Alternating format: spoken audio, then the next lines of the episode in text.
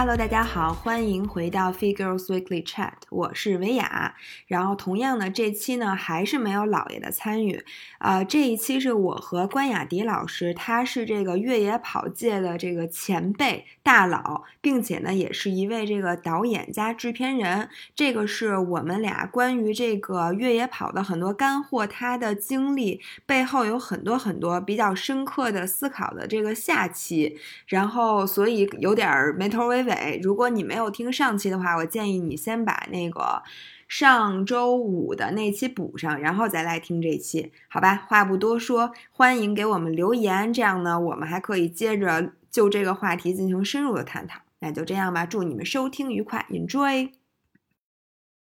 第一天晚上比赛进行到第十四个小时，对，凌晨两三点的时候，然后他身边有一个人。在我前面吧，跌落了山崖。那段下坡特别陡，两侧呢都是那种夜里。啊，对，凌晨两三点，因为那是三座大山，第一个大补给站五十多公里有一个大补给站，因为我们一共六个大补给站嘛，嗯，那么三座大山，那是最后一座大山，大下坡特别陡，下到底就是第一个叫 Life Base 的大补给站，你可以睡觉了啊，所以呢，因为赛道非常难，所以你看我跑到那儿都十几个小时了，嗯，基本上。那个下坡技术性难度非常高，然后又是连续下坡，大家都是比较累，嗯，容易出现事故。那天晚上我后来知道，不是我们这一起，其实好多人都摔下去了，然后还有一个摔断了胳膊，胳膊都出来了，那骨头都骨折了。就就是你有一个男说说他的老婆是吗？呃，是我跑到后面两百多公里了吧，遇到了一个。从哪个北欧哪个国家来的一个护士，一女的，我追上她，我们俩闲聊天哦，对对对，我看到那个。她就跟我说，她也 救了一人。然后我们俩一问，哇，嗨，是一个赛道，就是在同一晚上，嗯，大家时间可能相隔一两个小时，反正没碰到一起。嗯，但她那个就直接包扎包扎就送到下面，就还能自己走。我那个是自己走不了了，他已经那个意识不清醒了。他是石头把他的头他滚下去了，他整个割了下来。搓的嘛，就是搓的。他我们发现他的时候，他是坡。脸朝下，头朝下，趴在这儿，就是他现在意识只能到我们叫 AVPU，他可能大概只是对声音有所反应，awareness pain 啊呃 voice pain，然后就是 unconscious，所以 AVPU。所以你你先问他，就哎 OK，你怎么样怎么样？啊？他看你对声音有没有反应，嗯，就他现在对声音是有反应的啊，就还好，但是他说不了话了，就意识不清醒了，所以不能算是 awareness，肯定是刚刚就嗯哼哼嗯嗯嗯哼哼，他能听到。就是到后来，他慢慢意识清醒了，他想自己撑起来。我说你别动了，我说等我们的急救急救队员来，是吧？给他做了一些完整的 brief。我主要是第一就是给他清洗伤口，嗯，给他要止血。但是注意头皮这块，不管割的多么严重啊，翻开了这种啊，就是它里面都能看到。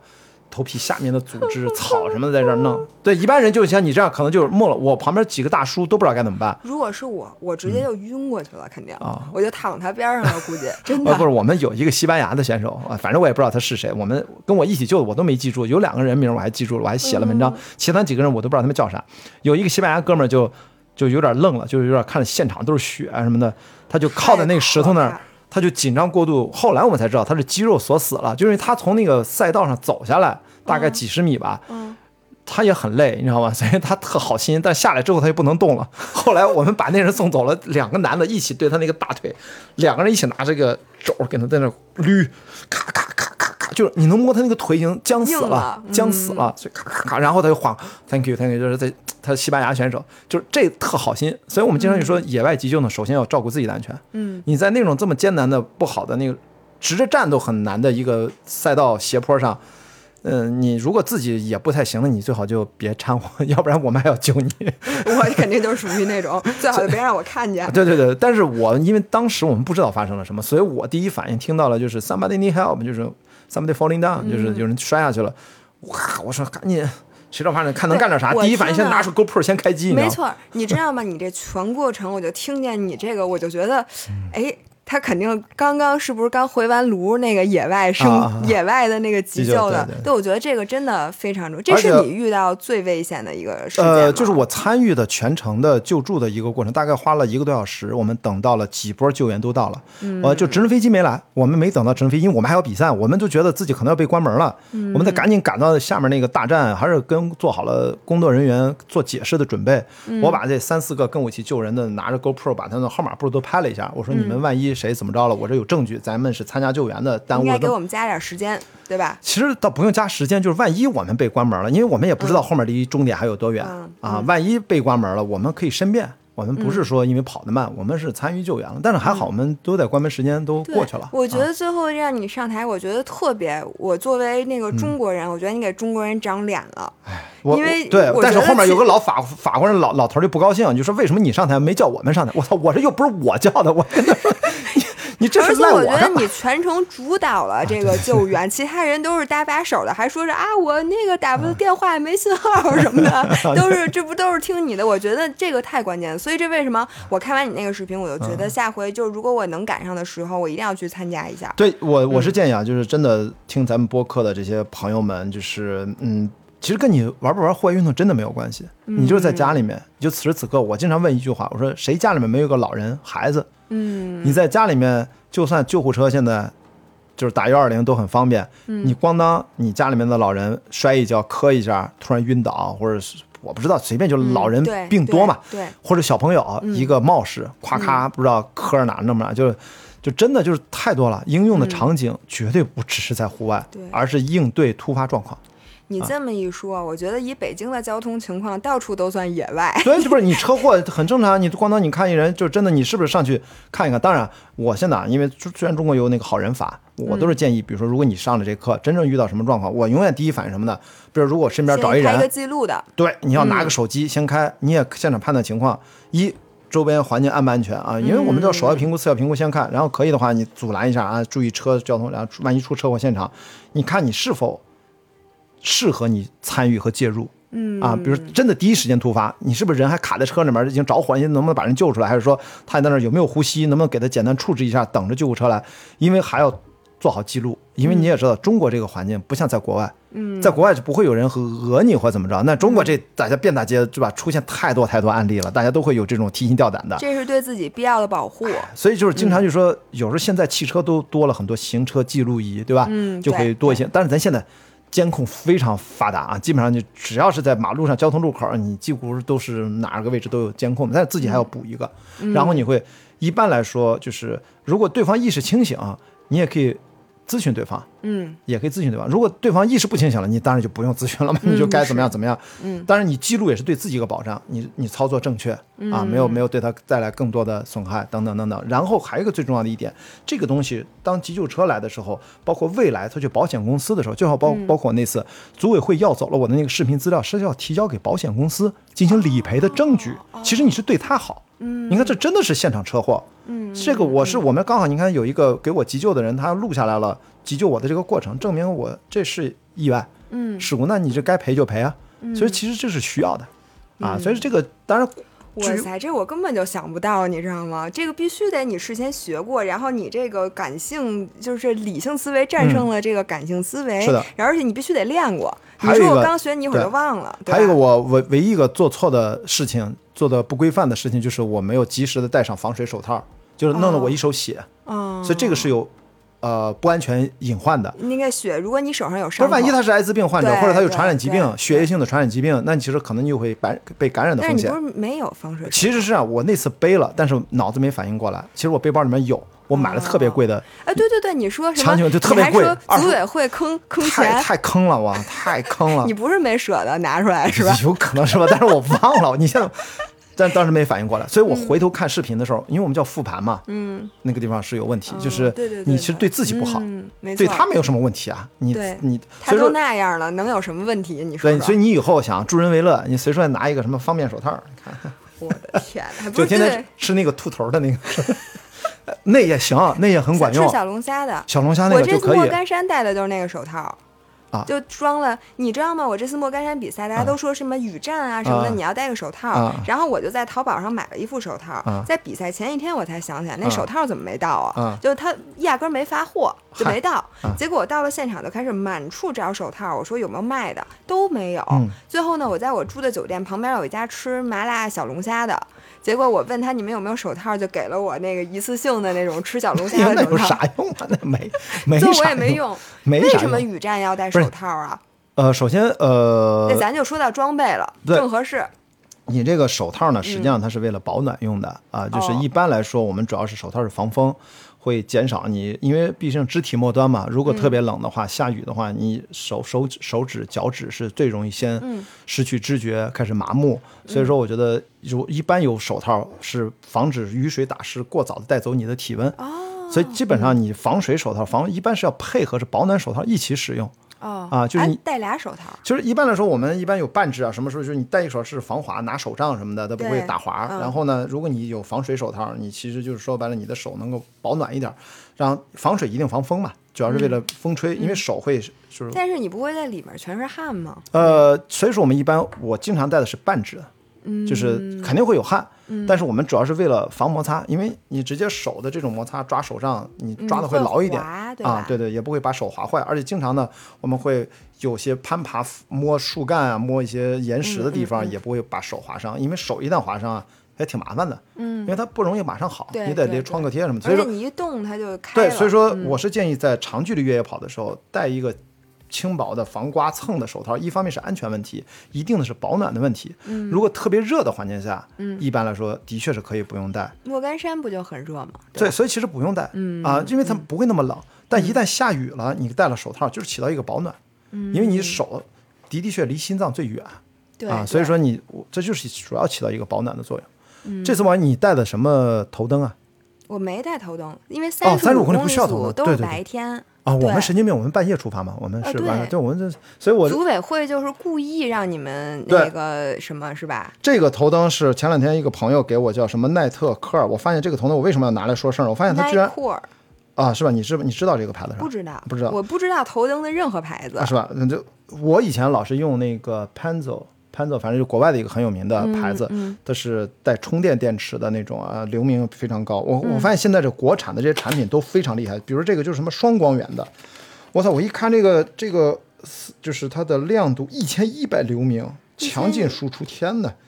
射程就是，我就觉得现在所有的国货啊，这些国产产品，就这些东西，你看非常轻便，它有两个灯是吗？它有双光源，但这样注意双光源啊，它是色温不一样，有白灯和黄光。比如说黄黄光就是在大雾的时候，哦，一定要用对对对黄光对就跟你那个打双闪那个雾灯就跟我们的雾灯一样，雾灯一定是带颜色的嘛，所以说白光是不行的。哇，我觉得这个这么厉害呢，好高级啊！我所以我我这个我都没用过。我想问，就是你之前戴那个头灯，是不是嗯它自己会变远近光的，还是怎么着？呃，你呃不不会，像有一些比如简单的头灯，它一般就一个射程，但有的是可调的。啊，所以现在头灯还是一个比较科技含量还是挺高的一个东西包括电池技术，包括这个灯泡，包括这个这个叫什么？这个你看它是白光采用啥啥啥，色温五千七百 K，一千一百流明，强劲输出，应用即时视域技术反光杯，光线柔和均匀，什么我都听不负懂。负光源我也其实不太懂，负光源是暖光，色温三千 K，射程达一百一十七米。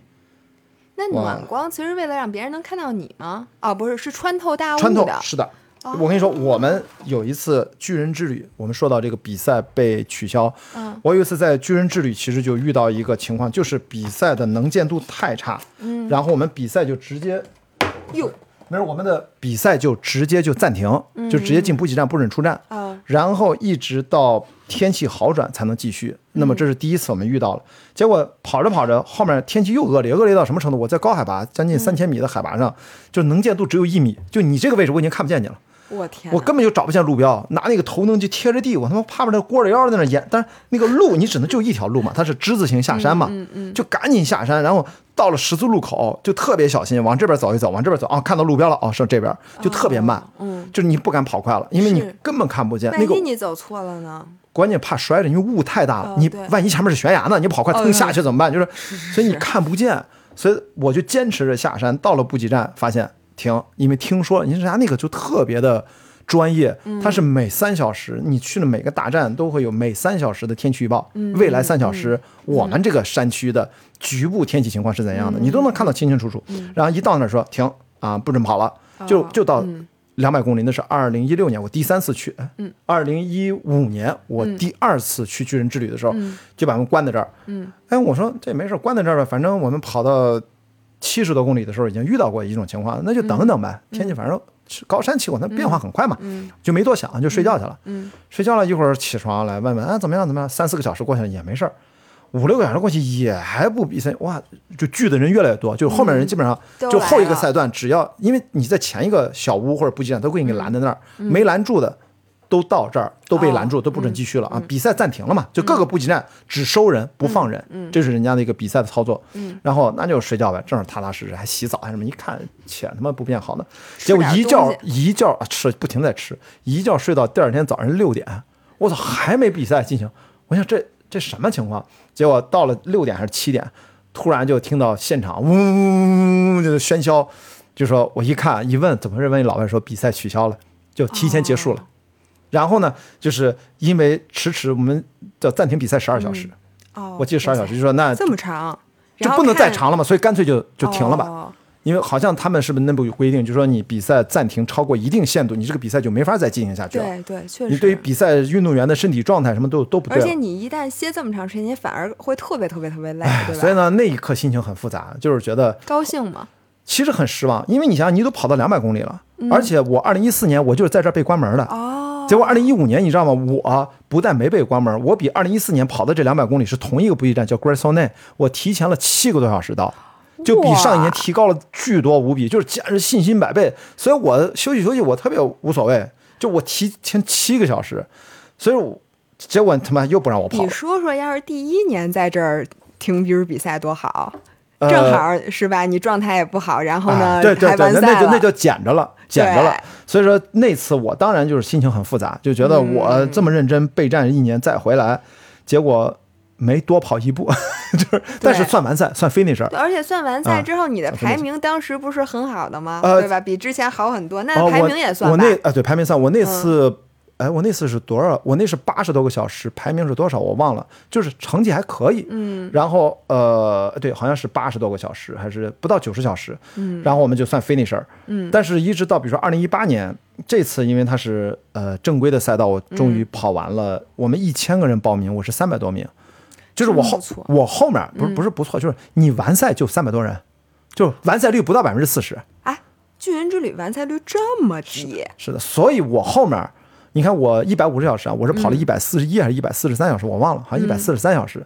就我在关门前七小时到，六个多小时吧，第然后后面也没几个人了，后面可能还有个二三十、三四十，就是稀稀拉拉，稀稀拉拉。嗯，等于说我已经比较靠后完赛的了，所以我最后一看排名，我就三百多名，所以等于就是这种比赛，你完赛你就赢了百分之将近七十的人七，十的人，所以在于完，所以我跟你说就，我为什么说我有了这个心态，就是因为可能跑的都是偏长长距离的，对，就别出事儿啊很开心，嗯，虽然也很痛苦，虽然也很各种疼痛，但是那都习惯了，虽然也很也会可能会有崩溃，我现在。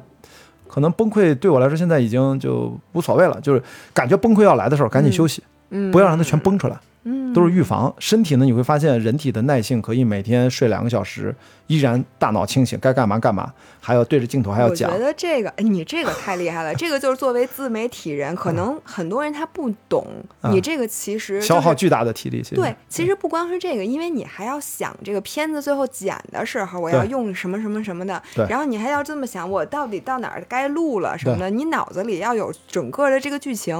我每次跑马拉松的时候，嗯都得自己拿着这个对 GoPro，对然后你不仅要录，而且你主要是要背后的那些响。我觉得那跟比赛差不多累，主要是它。你这个笔也不能全神贯注，对，然后录呢，你也觉得就是你这个脑子一直是双线的那么进行，真的是很累很累。所以我觉得很多朋友后来我熟的朋友就告诉我就说嗯。啊、原来雅迪终于看明白了，原来你是在用制片人思维在越野跑，就是基本上就在永远在安排。因为我带车子经常发微信啊，我说快到了，下个补给站啊，过来还有两公里，你们做好准备没有？啊？机位怎么样？在那里对，然后什么无。人机啊，这飞起来了啊，然后那个人是吧？我快到了啊，你记得拍啊，然后记得再拍一下那个什么，你那什么孙孙老师，对。对。对。对。等于一定要讲到啊这一点什么的，哇塞，这太累了。所以我就说不能够全力输出。我经常我我是那么跟他们说，我说、嗯不是说我不能跑得更快，而是说我不应该跑得太快，是因为我有一个这次特别经过了这个甘肃白银市的这个灾难这个事儿，我提出了一个观念叫啊、呃就是叫运动在户外运动的一个荣誉的观念，嗯就对生命要有荣誉的态度，就是我们尽量的打出富裕来，然后嗯我比如说全力以赴，可能一个比赛在公路马拉松，它是个封闭赛道，嗯我就闷头跑 PB 呗，我就跑一个配速。嗯其实相对来说，一切都是为这个配速的维持，嗯不要掉速而服务的。对，那么在野外呢，我就永远一切都是为了顺利的抵达下一个补给站嗯为目的，很单纯。所以在这个时候，我就要留有这种余力，我不能百分之百的像一个封闭赛道，好像没有什么顾忌的。哪怕输出到百分之八十、八十以上，甚至九十，最后的心率都很高了，或者我得冲那最后几下。那么在野外永远不冲，嗯永远不 push 的特别狠。然后大概我觉得我回想，我觉得我大概百分之六十是我的上限，因为留那百分之四十干嘛？不知道，嗯因为不知道发生什么，可能救个人，可能可能突然自己受了个伤。我跟你说，万一我受伤倒地，我不能动了怎么办？嗯我可能在这儿等救援等七八个小时才能把我运到医院，怎么办？就是你永远不知道会发生什么，所以说我永远就不会玩命顶着来。嗯这样的话，我真正遇到什么情况的时候，我才能从容应对。所以我说这就叫生命的一个冗余的一个态度。嗯，我们你看，我们大概信息传播都是容易，咱语言就是个容易系统。对，这我跟你说这事儿不用加那么嗯嗯啊啊语气词什么乱七八糟，其实你也都能听懂。嗯。但是为了保证你理解的不出现问题，我们语言的时候本身我们的表达就是冗余的。对，有些人当然过于容易对叫啰嗦，编程也有这个，编程也是。的。对，信息论，信息论的嗯这样一个词被我拿过来借用一下，嗯。所以我觉得我们一定在户外运动的时候别太拼。嗯。啊，要要可能是你的体力输出要冗余，也可能是你的安全意识要冗余，嗯。也可能是你的知识急救的技能要冗余，还有你的装备的准备、能量食品自己带在身上的东西不离开你的也要冗余对，啊、当然这些东西涉及到精英选手就是另外一个话题了，因为他们有的时候是要领奖台选手，跟我们思维其实还它不太一样跟我们。从头上，咱们就不是一场比赛，咱们比的东西什么的都不一样，所以我觉得他们，咱们也没有办法替他来说，他是不是是，比如说甘肃事件，人家是不是存在的失误，到底是谁的责任？呃，所以我说，我认为是组委会的失误的原因，我不会埋怨这些精英选手，就是因为精英选手他们只要做到了赛事要求他们必须带的东西，他们就没有错。对，至于你要求的多和少，那你组委会你得脑子想清楚啊！你是一个专专业的组织这个野外赛道的一个专业的组委会，所以这次我为什么说百分之九十是人祸？最主要的原因就是你没有做好你该做的，你没有提出你该提的要求。就算你提了，其其实你没提啊，比如冲锋衣什么都不让带，就不是强制装备，强制装备都没带。就算你提了，你是否能够执行好？是否能够跟你的所有的参赛运动员形成一个很好的一个默契系统？嗯你如果没有执行好的话，你还是不专业。嗯这个就是对比，因为我去了太多的国外的组委会，有太多太多的参照，嗯我就知道咱们这次别别我反正我不会轻易的埋怨所有的这些参赛选手，我不管你是不是精英选手，你是不是少带东西，你是不是穿了个背心短裤以上，我觉得这嗯他们有没有失误？他们有失误，但是如果从责任划分的角度来说，对他们承担的责任，我个人观点很少。这是两啊码事儿。优先级的问题、嗯是个优先级但是。对于我们自己来说，就像你说的，做什么事儿你都要有那个冗余。对所以就是你不要等人家，如果说组委会不专业，咱埋怨他，问题咱命是自己的呀。是的，所以很多人问我说：“雅迪，如果你在甘肃那场比赛，因为很多人以为我在，我说不是，我在莫干山，我在莫干山，对，对对也会有人问你嘛，对吧那？手机都炸了，对对对对对但是我就说，一我不在那个比赛，嗯二如果我在那个比赛，我无论参加，只要我一看赛道有两千米以上，嗯属于高原气候，我应该按照自己的习惯会背一些东西，嗯因为我跑得慢，我不介意多背，我不介意沉，所以这是第一点。咱们的心态都应该是这样，对，就是你不要为了什么轻量化，然后好多这种东西就就不，你宁肯多带，因为。那一刻，如果我第一次参加这个比赛，我也不知道这个组委会靠谱不靠谱，我也不知道强制装备里面没有放冲锋衣有道理还是没道理。嗯这次我们只有跑过了才知道没道理。那个两千米以上，什么植被都没有，光秃秃的，一旦刮风，嗯失温风险太大了。哪怕那个赛段就几公里长，嗯，十公里长吧。上山不是 CP 二到 CP 三就下山了吗？到 CP 四了吗？之后就没难度了呀。对但是问题是，就这一段，嗯你怎么扛？所以说，从我的个人参赛经验，我我不会过早的评判组委会专业与否。我一看这个赛道的海拔图，我自己会有一个心理的准备，嗯这个东西就靠自己了。所以说，但是那些精英选手他们也没有错嘛，人家，而且人家梁晶可是前三届都是冠军啊，是没有谁敢拍胸脯说赛道比他还熟，是。人家可以这么跑，人家也不是说胡胡胡来，对吧？所以这件事情，我觉得就是组委会从一开始，你就是应该做强行的规定，你就是个高海拔的赛道，哪怕精英选手可以很快的跑过去，那是你运气好、啊，没有下雨刮风，没有下冰雹，嗯，那你这次没赶上，你就是组委会承担主要责任。所以我说，我一我我在那儿，我觉得我应该有自己的装备，能照顾自己。第二，嗯。如果不管我带了多少东西，我就在现场那个情况，我能做到的，第一时间就组织下车，嗯。组织避避险。嗯。因为我自己穿好了，我我不敢说我高风亮节能不能把衣服让给别人，我至少告诉大家，一看这个不对，一看你们穿这个东西，赶紧撤，联想都不想，赶紧撤，或者赶紧躲到下风口，躲到山沟里面，如果体能还可以，躲到一个利用地形环境去找那个避风避雨的地方，以及，是吧？你像朱克明一样，对吧？他是放羊的一个农民，万一遇到一个农民，你一看地角，你可以帮着他再去扛几个人，也就这样了，你做不了更多。在那种极限环境下，不要过高的高估自己的能力，对，一定要低估，对，呃，就是要有风险意识。在那种情况下，咱能救几个人就救几个，因为那个自然环境太大了，你放眼望去，你看不见什么几个人，你也别乱跑，有可能你也迷路了。你咱如果咱真的在那个现场上。我就是我很感慨，这次最重要就是所有人在那个现场上，他几乎做的所有的决策，回头看可能都是错的，嗯但是他没有办法，嗯他没有正确的选项给他，嗯，所以这件事情证明什么？证明就不能让它发生，只能去预防。因为你换成我在那儿，我如果也是梁晶那样的装备，精英选手那样或者业余选手那样的装备，嗯如果我脑子不够清醒的及早下车，我也挂，没区别。嗯，这件事情嗯不要有侥幸，换谁都一样。所以我说，我还是这句话说，这不是运动员的问题，这是这个赛事组委会最基本的预判风险管理。而且我觉得那个牧羊人不也说了吗？我们都知道两千米以上，不是我们啊，我们是指户外经验多的朋友，嗯都知道两千米以上叫独立天气系统，高海拔地区。嗯你但凡去过两千米海拔以上的地方，嗯你会发现天说变脸就变脸。对，所以人家一开始没说错，说这个天气其实还挺挺常见的。说那个多少年不是那么极端不是对对对对，嗯所以我就一定提醒大家，就是你去了高海拔，什么叫高海拔？两千米以上算高海拔。就嗯你一般是最容易出现高反的是两千六到三千三，嗯这个海拔高的是最容易出现高反的。嗯但两千米以上，嗯天气系统发生了变化，嗯，它是个独立的局部的气候系统，它就跟下面不一样。嗯，不要以你在平原地区的生活经验去看高海拔地区。对，嗯，就这次真是太惨了。所以我已经憋很久了，能不能先给我推荐一个冲锋衣？你你啊你能不能先说一下冲锋衣？就比如说软壳、硬壳、风壳什么，像比如说啊莫干山这种天对气，首先啊，你其实千万不要去被这些品牌的那些营销的点迷惑了啊！嗯你就我们一般就跟买鞋和买冲锋衣都特别像，是什么呢？嗯。你先说你的需求，对，你先说你是应对一个三十五公里的短距离的比赛，还是五十公里的，还是一百公里，它是不一样的。以及你再看你这个比赛的赛道的情况，什么意思呢？如果赛道难度不大、啊，你如果没有高海拔，就像莫干山没有高海拔，一一一千米都不到吧，没有就几百米高嘛，对，那么这个时候你需要轻量化的冲锋衣，压胶、防水、防风，防水指数两万就非常好。防水指数是上面从多都会写着少到多少？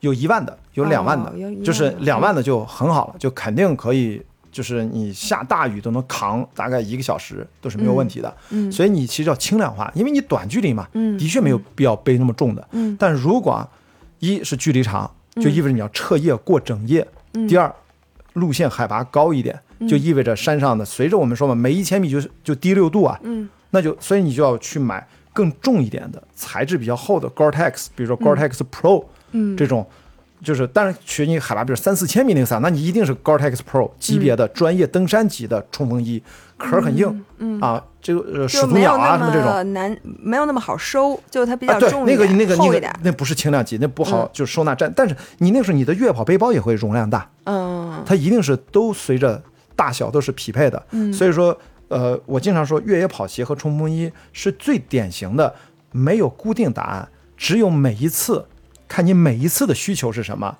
比如说你这个赛道的特点，它什么是碎石路比较多，还是草垫子、泥浆比较多，嗯鞋不一样你选的鞋就不一样，对吧？哎呦，那得花多少钱啊？您作为一个自媒体的博主，这个对您来说，您花钱是一方面，难道您就不能谈点合作？比如说我们跟韶音谈个合作，多给几个耳机，对吧？比如我们这这这叫什么啊？啊，这个，你看松拓手表，你看你就得有这种啊，对，就是我这个手表，对吧？这个松拓最新款，哦，这好看这个是他们给我寄的一块儿，就是是因为我是死忠的松拓粉儿，啊，真的啊。这么这么多年了，佳明我也不起我现在喜欢啊戴的高驰，啊，高驰哎，国产的都很好，它最大的优点就是性价比好。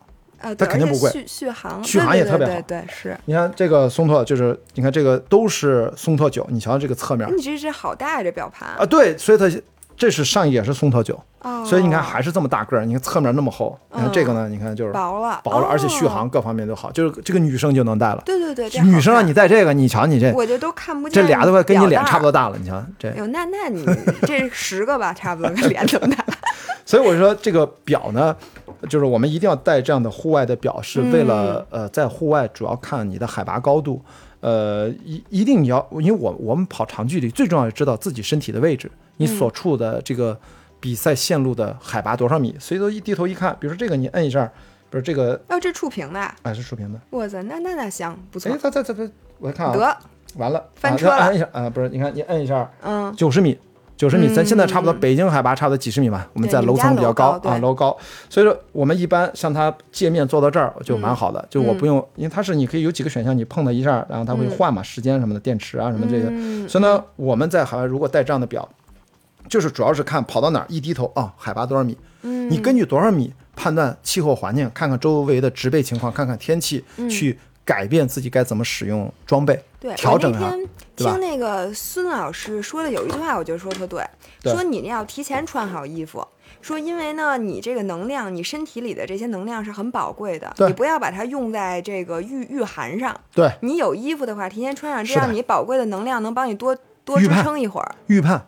就是这个预判，就是我为什么说要靠装备呢？有的时候这个手表，嗯，我说高驰我不知道有没有啊，就是它都有叫天气的预警。预警有有有有，就那个我这个经常就是戴手表，在阿尔卑斯山地区，它 GPS 会锁定之后，它经常收到当地的就是天气预警，就是风暴、风暴预警。哦，所以你在比赛的时候，这些东西其实还是都是非常关键的。你当然，呃，那个预警咱一般来说啊，就是你可能大概你眼睛那么一看，你在山里面没有什么阻挡，你一看周边的这个天气，你就大概知道，结合海拔的高度，你就知道该怎么去预判了。我到后来呢，这就是靠你一次又一次的跑。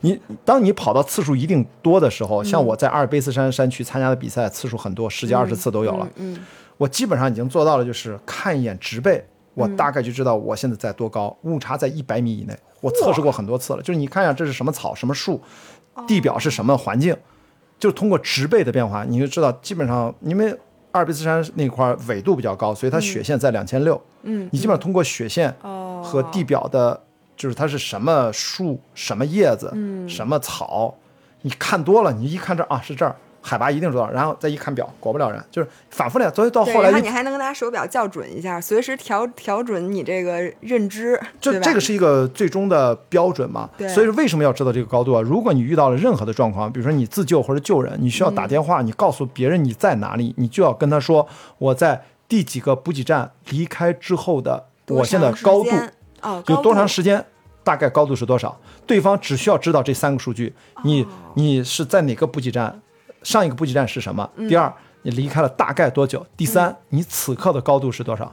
哦，还真是，他马上就嗯自己在地图上，他就能锁定你的位置。对，因为你的高度很有可能是唯一的，对上上下下，因为结合那个时间嘛，就知道你在那个范围。当然，如果你直接给他 GPS 坐标，你说我在什么这个做完，那个当然你有这个时间，你就嗯那当然更好。所以说，这样的 GPS 的装备是很重要的。的。对，而且如果你那个路标被什么风吹飞了什么的，你没有路，你如果提提前下载了路书在手表上，你就不会或。者手机上，手机上。对对对，手机上。对那么一般来说，国外的这种比赛，嗯除非是自导航比赛，不然的话，国外的哎没事，可能是个快递啊，我先拿一下。哦，好的。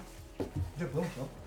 嗯关老师去拿快递了，然后呢，我这个播客秉承之前的习惯，都是不会停的，所以呢，这块儿我也就不剪了。大家那个他马上就回来了，你看他已经跑回来了，我就不剪辑了。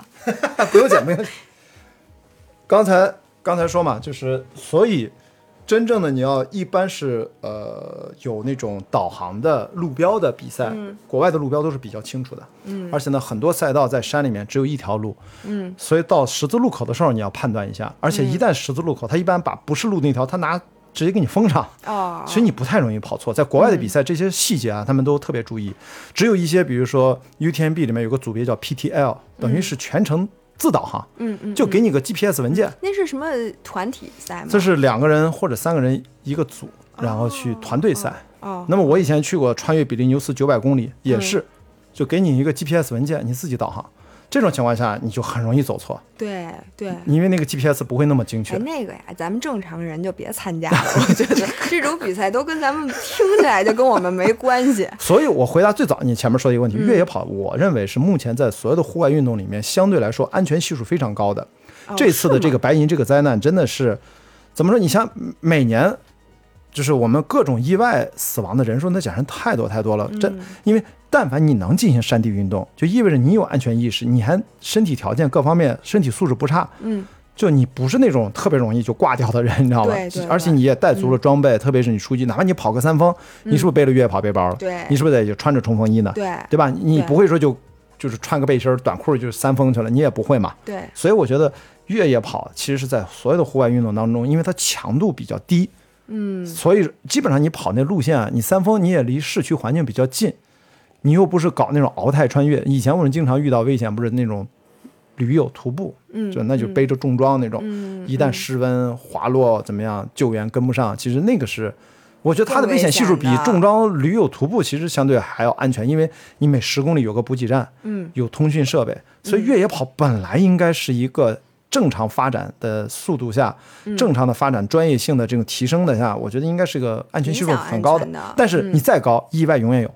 嗯 UTMB 也死过人啊，啊，军人之旅也死过人啊，但是很少很少。但这次居然一下这么多选手就出现了意外，我觉得这是当然要深刻反省。所以我是非常支持现在这个比赛暂停一下啊，就是大家认真想一想，以后再开。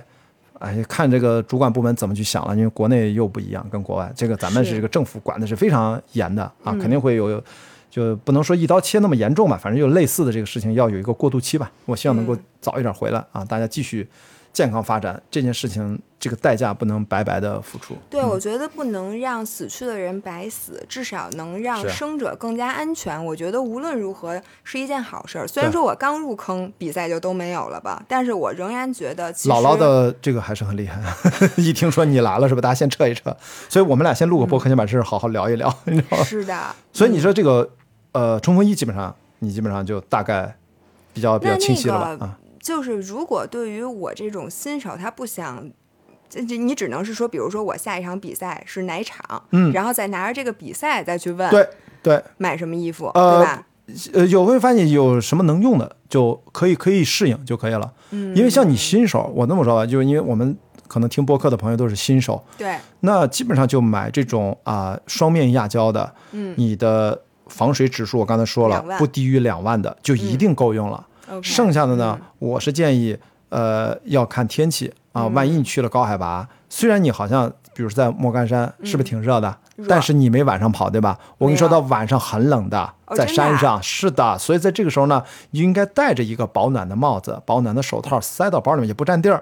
嗯真正到晚上，然后你以为你有了冲锋衣就够，没有，你要给自己戴上帽子，戴上手套，再穿上冲锋衣，你晚上就不会冷。晚上真的很冷的。我们那补给站，我退赛的时候不是下大雨了吗？啊我们都在那烤火，然后我们退赛的时候很烤火，对，现在都烤火的。然后我们退赛的时候瓢泼大雨，然后我们那个那个退赛的那个车都满了，往外开了一公里，一直有人选手掉头往回走，回来退赛的。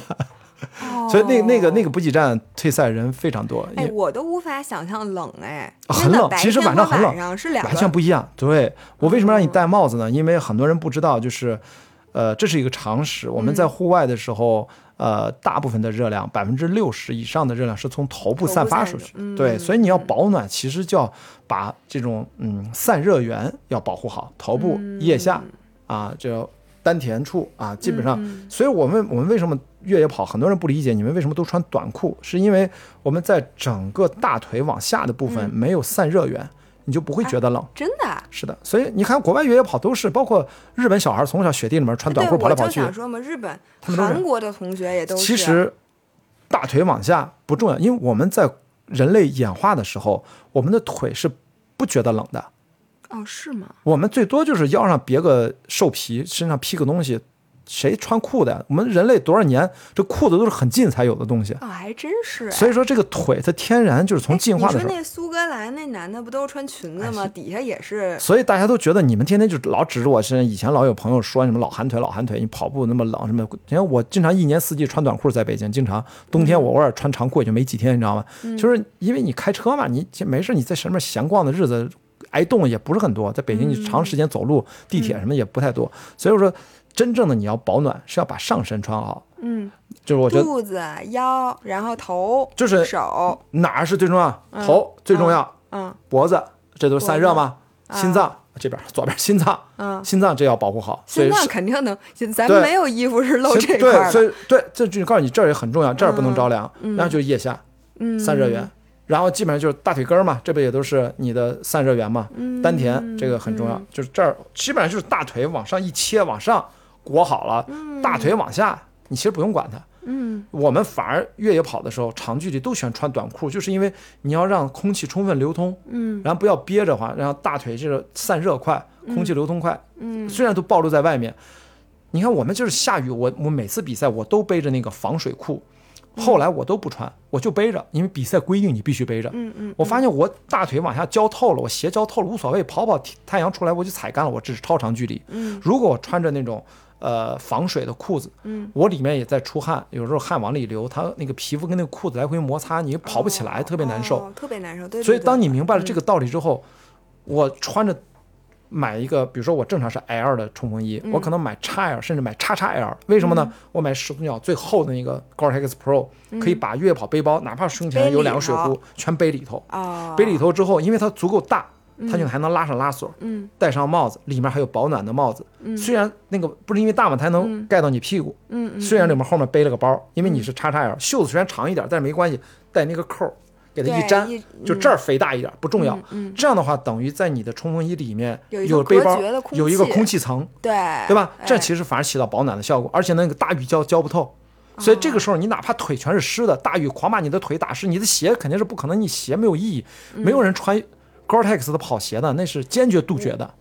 我的那个 Hoka 就是 Gore-Tex 的。但是你可以不能，你不能跑雨雨天的那种下雨的鞋，你就完蛋了。因为 Gore-Tex 是什么呢？你你如果脚特别能出汗，也不要穿那种鞋，因为水进不去，也就意味着水出不来。没错，对。所以我就想说，冲锋衣其实防雨级别越高，就意味着它越闷，对吧？呃，所以你要有好的面料。我们所说的就是它防雨，但是它可以水蒸气可以单向排出的。嗯，就是 Gore-Tex 那种，就是单向膜，对吧？是的，所以说你不用太担心。专业的户外装备最重要一点就是你的水蒸气的外散，它不会给你都闷在里面。我只是说我们在保暖的原则上，我们在进行取舍，当然前提是你对户外经验比较充分了。对于小白，如果你真觉得腿特别容易冷，我会告诉你，大概率是你的。错觉，但是如果你过不了这一关，没问题，该穿防水裤就穿，我绝对没有拦着你的意思，我只是说以我的经验和看国外的这些精英选手，我们互相观察，就老炮们腿根本舍弃，就你都忘了就完了。你说，嗯，腿是租的，就就不重要，根本不重要，而且你越那么糙，这个腿它越灵活，它越筋糙。哎，对对对，所以我感受到，我因为我一直是穿，因为还有一个什么，你要保持膝盖的灵活度。对，没错，你要穿着裤子，一定是受限，你的活动受限。那个之前我看过一个研究，上面说，就是你穿那种特别紧的 leggings 长裤啊，你每抬腿你要多增加多少消耗？对，因为你想，你得顶着那个裤子嘛，然后有那那种护膝特别厚那种，其实也是限制你的，你等于所以说千万不要带护膝。我一看到很多越野跑的入门的爱好者。可能是因为他有老伤，他就带着护膝在比赛。我就觉得，呃，他可能就不来该比赛。如果他真的有老伤，他就应该休息好了，然后不带着护膝来比赛。如果你的移动还要靠护膝对你的固定才能移动，就说明你现在不该移动。嗯，就说明你不适合现在报这个比赛。因为你带着这种护膝，一旦养成了这个惯性，它其实是连带效应会有那种代偿，它其实会刺激你的肌肉没有发挥肌肉该起的作用。长时间你对。护具产生了依赖，我们都要知道，护具的根本是在你受伤的时候，嗯，你又被迫要移动的时候来减轻你的不适感，才用护具。它是一个被动性的一个产品，不应该把它变成一个日常化使用。嗯，这是也是一个关键性的问题。所以一旦有了这样的观念上的一些新的梳理，我们其实在我们不是聊的是安全性嘛？其实你是增加了自己的安全性。对，这里我要补一句，嗯就是其实对关节最好的保护是你多做力量训练。对你把你的这个肌肉搞好了，它会支撑你的这个关节。你看，像你也不带护膝，你跑三百多公里都没事儿，是没事就说明它不该有事儿。所以不要一开始还没练呢，就先把这些护膝、髌骨带什么全带上，对这样你反而该锻炼的肌肉可能会锻炼的少了。对，对因为你说那个 legging，我觉得最重要的什么呢？为什么它对关节可能有一定的阻力作用，但是它同时呢，还是一个风险收益比，它可能把你的大腿肌肉、小腿肌肉嗯。进行了一定的轻度的压缩，嗯。让你减少不必要的多余的抖动带来的能量损耗和你对你的膝盖的那个活动度带来一定的限制，它有个对冲，就是你整体看你嗯。要的是哪一个，你要的可以？选择一件短的压缩裤和一条长袜，把膝盖露出来。这是比较好的一种组合，因为有些不管是男生和女生，刚一开始他的肌肉没有那么紧实，比如说皮下脂肪比较厚一点，嗯啊，比如我们经常我们的男性、女性都是在大腿、呃臀部后侧，的确有很多多余的肉，容易产生多余的晃动，呃皮脂厚一点，所以你用那种稍微的有压缩感的 legging，它就会束缚一点，跑起来不我会这次发现了，啊就是我之前啊一直不举不能理解压缩裤嗯和什么压缩上衣什么的长袜，我一直觉得对我没有意义。嗯。我这个越野跑，我发现它还是有意义的。短距离是非常好的，我是建议大家五十公里以内都可以用，一百公里你要审慎，就是你可以穿那种轻度压缩或者束缚性的，就固定就可以了，不要有嗯特别专业级、医疗级的压缩，不要用。为什么呢？嗯是因为你我们身体在五十公里或者十十个小时以上的那种长距离运动之后，你细毛细血管都要舒张，你的肌肉都会肿胀，哎，哦这个时候压缩会可能对身体有明确的呃明显的害处，哦它会比如说影响你血液循环了。哦，所以降直接降低你的运动效应。本来我们脚都是越跑越大了，我从脚从四三跑到四六了，现在 四五啊四五，现在我买鞋真的啊真的，我现在我这鞋都是四五四六的。回不去了。它首先你的足弓，你想想，你拍拍拍，它最后有某种程度足弓塌陷，这也是正常的，对吧？但是真的呀，你脚肯定越跑越大，而且你的皮越来越厚，对吧？我发现了，我嗯的脚就大了，但是我一直以为是因为我老了。呃，你老了会缩，老了脚会缩吗？不不老了身脚会大，高身高哦身高会缩，脚会大。我那点儿骨头全啊，都因为那个颈椎和脊椎的间隙，它可能会会萎缩，加把起来大大概有个一厘米啊，两厘米。就人越来越矮，脚越来越大。嗯，好像也稳啊，你走路稳。像我大脚腿短腰长，意味着什么呢？重心低，特别不容易摔跤，这是我的优势。你知道所以你这是自我安慰，这是自我安慰，这是自我安慰。但的的确确，女生整体个头矮的女生，她就是不容易摔跤嘛，她重心低呀、啊！对，你大长腿，你就是你就得稳，你你大长腿就得大脚，你你这稍微的就是得把自己平衡的掌握好一点。所以我就说那个压缩衣、压缩裤啊，一定是短距离可以。我永远建议大家，只要跑百公里级别，再往上，更不用说百英里什么巨人之旅。所以你看我们巨人之旅，穿了个飘荡的随便的小短裤就出发了，你知道吗？就怎么舒服怎么来了哎怎么舒服的，因为你最后你距离越长，你就是靠身体，任何装备帮不上你。但是，防雨、防晒、啊那个是需要的啊。我说的不要指望压缩这些东西来帮到你，什么包括那个小腿套啊，什么这些臂套啊，还有什么，这都是一般小白时候，我也是，我就像我测试都穿一看装备都巨专业啊，对对。然后那个一跑吧，越跑越慢，越跑越慢。但是到一定程度，我说这个一定程度也是百公里以上，你都把这装备都来一遍了，然后你会根据你的身体的特色和需求去进行筛选，嗯，然后觉得我这个需要，那个不需要，所以这个的的确确是你得就是靠经验累积出来的，是。你都是，所以一开始你千万不要觉得买买买有负罪感，你要不买买买，你不先拥有和测试一遍，你最后怎么去做出真正的取舍呢？这句话说太好了，我要把这句话录下来以后放在我的手机里，以后谁再说我装备党，我就放出你这句话给他们听。对对对，我我我的鞋我家里哎最多是一百多双，天哪，太可怕了。啊！不是，等会儿 一百多双，我比女的越鞋什么鞋都有，什么牌子哦我都买我以为你有一百多，我说一共有一百多种越野鞋吗？呃，不会不会不会，呃，重点的可能二三十个也就差不多了。那比如说越野鞋，像那个莫干山那种，全是比如土泥，对。和北京这种碎石啊或者什么的，你能不能分别推荐一个鞋呢？其实你看啊，现在比如说我自己最近穿的啊，我比如说你不用不用停啊，我去拿一下，嗯，就在这儿，那个关雅迪老师要在他一百多双鞋里面，现在给我拿几双？这是嗯 Ultra，嗯，哦这个，Ultra 对奥创，Ultra Ultra。嗯，他拿出了两个 Vibram 大底的奥对创，这个呢，这 Ultra 好像我不知道是不是是不是一款，反正颜色不一嗯，样、对，啊。你能离就是这个麦克风近一点吗？啊，就是你看啊，这个基本上通用的路面，我觉得 Ultra 这个鞋你会，这是哪款啊？我也不知道这叫哪款，这是那个，这不是奥林帕斯的，这是奥林巴斯，奥林巴斯，这是奥林帕斯奥林巴斯，对对对对对，这是奥林巴斯。所以呢，我就说这种鞋呢比较通用，嗯只要技术一般技术难度的鞋都可以。啊，你看它的大嗯底 grip，、我们叫大底啊，中底它都做了轻量化的设计。嗯，这种比较外侧的啊，比较硬啊。嗯你看它的 Vibram，它不是全程的 Vibram，、你看中间这个黑的呢，它是比较软的。嗯它的重量大底的重量，它是叫叫多元化的这么一个设计，它不是一整片都糊这种，因为这种呢会质量比较沉。哦所以整体这个鞋是非常轻的，这是四六的，其实非常轻的，真穿四六的呀？这是四六的，这也四六的吧？但是你平时穿的鞋是不是大概四四四四啊四五，然后这个会大一对，号？会大一点。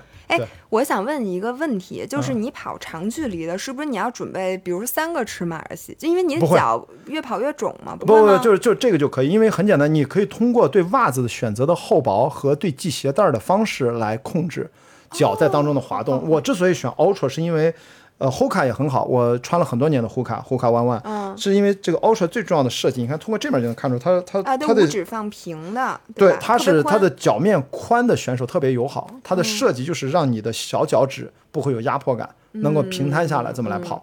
所以呢，我是喜欢用这个 Ultra 这几年。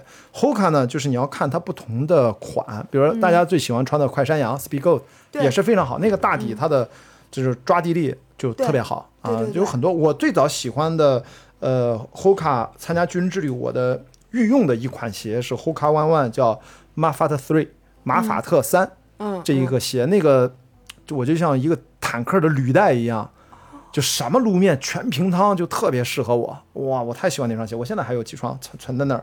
就是如果我参加巨人之旅，那是我的巨人之旅级别的专用鞋，就是它，嗯它适应所有最最糟糕的路面，嗯，完全是平躺，无所顾忌那。它缺点呢？缺点稍微略笨重。嗯呃，但是也还好，我觉得那款鞋，因为 Hoka One One 它进行了这么多年的迭代，就是它最重要的就是，呃，就是中底特别厚，嗯那个缓冲特别好，同时用一种特殊的泡沫技术，能够让整体鞋的质量非常轻。嗯所以虽然我说那个 Mafat Three 这款好像现在都停产了，它整体的重量也不会那么重。之所以它重一点，那是因为它鞋大。嗯，一般我们说鞋多重都是用四三的，嗯或者标准的鞋码。我是四六的，一下就又重了可能嗯几克吧，或者嗯十几克。嗯所以我觉得都还好，都还好。这最重要是要你的稳定性。这个呢，我觉得就是舒适感、透气、轻量化、嗯包裹性、稳定性，包括对鞋带儿的这种包裹，就这样前面能一定要空出个空隙，因为你长时间遇到特别陡的下坡的时候，嗯一定要大一码。并且呢，用系鞋带儿的方式，你在下陡坡之前，我一般都会把鞋带儿重系一遍，嗯锁定，把脚掌这个地方要锁定住，这样的话你向前冲的时候，脚趾不会顶到头，不然的话你会把脚趾顶坏。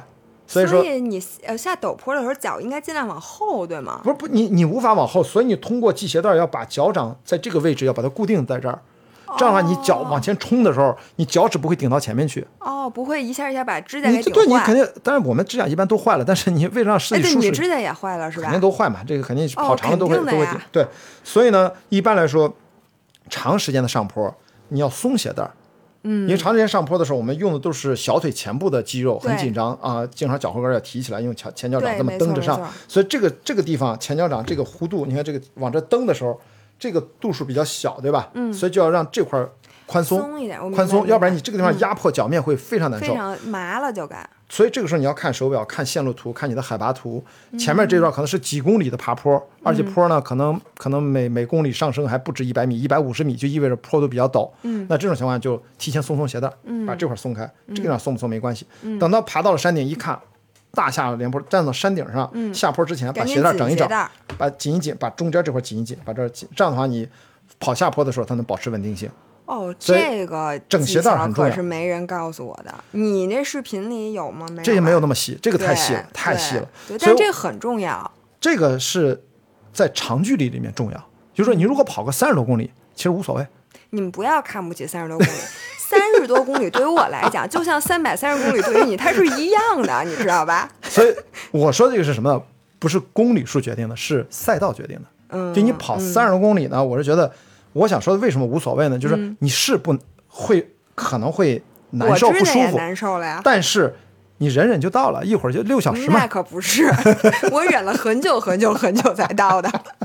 所以呢，这个鞋呢，比你正常穿大一码，甚至大一码半，对对对，从容。然后呢，这个富裕度通过有很多很多种袜子，嗯，去通过袜子的厚薄，然后来调整。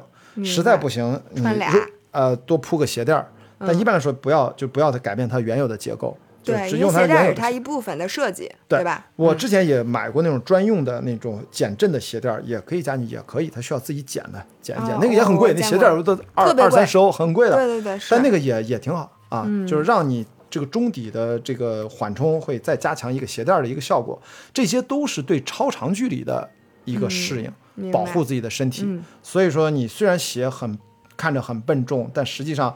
我又是大体重，一直是八十多公斤，然后我为了保护自己的关节，然后用跑步姿态就要配合这种鞋就 OK。所以呢，如果从宣传的话，我从来就不会推荐什么那种马拉松的逻辑，什么亚瑟士啊、耐克啊、阿迪啊，这在越野跑鞋里面我都不会考虑。嗯我觉得现在目前比较流行的，我觉得 Hoka One One 非常流行。嗯，我从二零一三年在网上就开始推荐这个牌子，当时还没有卖给美国呢，这是个法国品牌，后来被美国总部给收购了变成美国牌子，它是个美国牌子。哦，Hoka One One 其实是呃最早法国的，所以呢，后来这个 Ultra Ultra 也是一个非常的怎么说呢，就是有设计感的。有明确的态度的这种鞋，所以对于宽脚掌我就推荐 Ultra，如果对窄脚掌就推荐 Hoka One One，其他的就无所谓了。嗯，要不然太多选择就是推荐不完了。嗯，何况都没给钱。主要没给钱，对这不能多说不了。不不，我们就因为没给钱，就给大家最简单的选择。这些这些 Ultra 和 Hoka One One 都是经过我多少场比赛检验过的，嗯而且是你去越野跑赛道，特简单，你就报个比赛，你就往那蹲着一看，你看大家穿什么，还有萨洛蒙，萨洛蒙是最多的，但是我庄主同款，对对对但那个不就是明星效应？就是萨洛蒙是怎么说呢？一般我觉得是小体重的人，嗯。就是你体重真的不大，跑起来很轻盈。身，轻如燕的，哎，萨洛蒙就非常好。你。还是快速，对，萨洛蒙现在也有大厚底儿，包括 T F T F 有几双鞋也有，碳板的，对吧？那个不错，那个我有，就在那儿碳板的那双，那双我那天看它拆解了全碳板，所以碳板的鞋最重要的是什么呢？是对于你能够起速度的选手，那简直如虎添翼。对，如果像我体重比较大，跑得比较慢，那双鞋对我来说，它不能发挥出它的最大效应。嗯，碳板鞋因为它的回弹性，它是对于那种能够起速度的人，对，他。会对你极大的有那种推背的那种感觉跟。马拉松是一样的，是的马拉松你如果说你本身速度不够，他虽然说能推着你跑，但是你一会儿肌肉不行了，你就没用了。对对对。对，那最后的最后啊对，因为我觉得这时间哦，差不多了，对对对对，是 哇，两个多小时了。咱已经录了俩多，我已经要剪剪成两期节目了。最后一个问题 啊，绩效贴，哦，我就想知道这个，因为我从来没贴过绩效贴。对，绩效贴是这样，就是嗯，我有一个视频完整的记录了一个意大利的巨人之旅当地最有名的一个医生，他对绩效贴的使用方法，并且我把它怎么贴的过程还都拍下来了。呃，回头给你看一看。就是首先，绩效贴它是一定有用的。我们看到嗯顶级运动员，不管是网球比赛运动员，是不是都在贴？它对主要顺着肌肉的纹理，帮助你肌肉正确的这种这种叫弹性，发挥它弹性的作用和保护的作用。那就是你贴上这块儿，就不让它左右。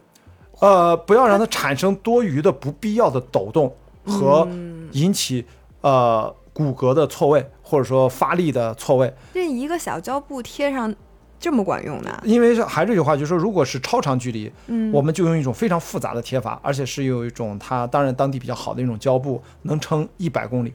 我贴了两次吧，后最后那一百公里好像就没怎么贴，就是它能够保证至少二十四小时就不掉、啊。但是有的时候你胶布如果没买对的话，出汗多就冲掉了，所以有的时候的确是要看这个胶布的特色。但基本上我们呃固定膝关节、稳定性。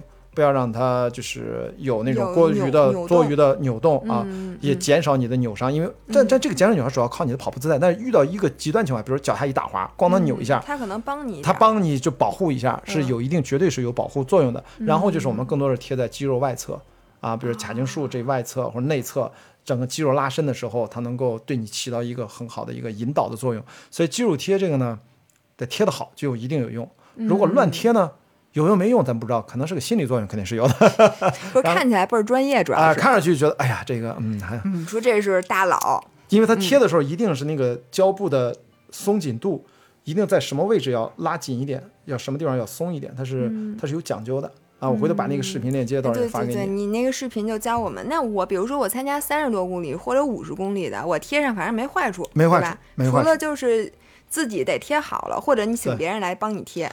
其实就还好，也就是你正常贴你的股四啊，你的大概围着膝盖两圈儿，就正常的包两道儿。嗯，当然还有一些很细节的贴法，那个呢就得有些品牌它会强调这个东西。反正我嗯每次不会贴的那么仔细，嗯呃，把膝盖包成一圈儿，因为我知道贴那么仔细太占用时间了，而且它很容易就掉，还不如我就很粗犷的我见。过有一个人说，一嗯要前一天晚上洗完澡什么都不抹贴上，然后第二天就会比较牢，说比第二天现贴要牢。是的，是的，这是这也是一种，但是这不就太费劲了吗那他？睡觉有点难受。啊，对，睡觉肯定会难受啊，但嗯是就还好，就是如果你真的很介意这个事情，你就花点心思。但一般来说，我还是这句话，你都试一遍，找到一个你自己舒适一些，因为这些东西呢，呃，你不能说它没有用，它是个心理作用。你如果都嗯做到位了，它就会降低一些风险，然后你对这个事情会更享受。其实一切不是为了享受这个过程嘛？我是当然因为越野跑，我觉得我的人可能也有点变得，可能结果相对来说没有那么重要、嗯啊。我觉得可能对于过程我会更在意一点，因为嗯过程能让我持续的一次又一次的投入进去。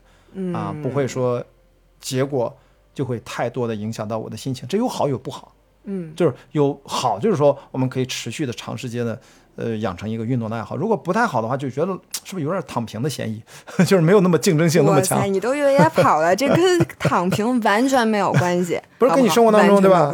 还是不一样，因为你看我们越野跑超长距离，就是让人不能去太看着别人行事，嗯别人跑快跑慢跟你没关系，你是要跟自己竞争，要按自己的节奏来。哎。所以为什么我在电影行业退居二线，就是因为你就会发现，你不要跟别人竞争，你你你做自己的事情。但是你在电影行业，这是个追逐名利，嗯，你是要有特别强的奋斗，就不能躺平。我躺平指的是这个。所以你看，我为什么说，哎，那既然这样，我的性格呢发生一些变化，我觉得电影制片人的工作就退居二线，我做一些宣传工作也可以，它还是有一定的影响的啊。所以。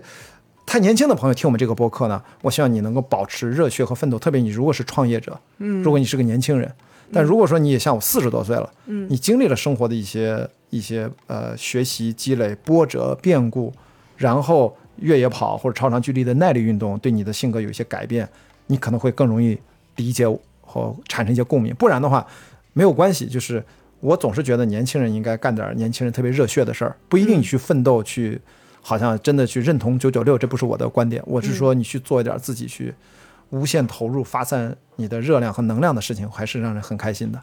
就是不要轻易的那么就就是认命啊。就是，但是说年纪四十多岁，我觉得还是不太一样啊。这就是为什么从事越野跑这项运动，其实他那个年龄都普遍偏高对吧所？以你的嗯如果坚持下来这个运动，你的未来的巅峰时期 还在八十八十大寿还得那天，二十年以后，还在二十年以后。所以你这刚入坑俩月，不代表任何事儿啊。二十年以后见。二十年以后咱们再来录一期。哎，对对对，嗯你到那个时候就就是真姥姥，是吧？对对对对，现在也是真的。好吧，那我们今天就到这儿，然后非常感谢我，咱俩录了两个多小时。天哪，天哪，天哪！哎，这个好有点多哈，就这样，谢谢就这样。在下回再约赛场上见啊！好的如果有比赛，然后咱们播客，如果大家听着开心，还想听咱俩聊，哎咱们到时候再约，对，好吧？对，好，谢谢姥姥，好。就这样，拜拜。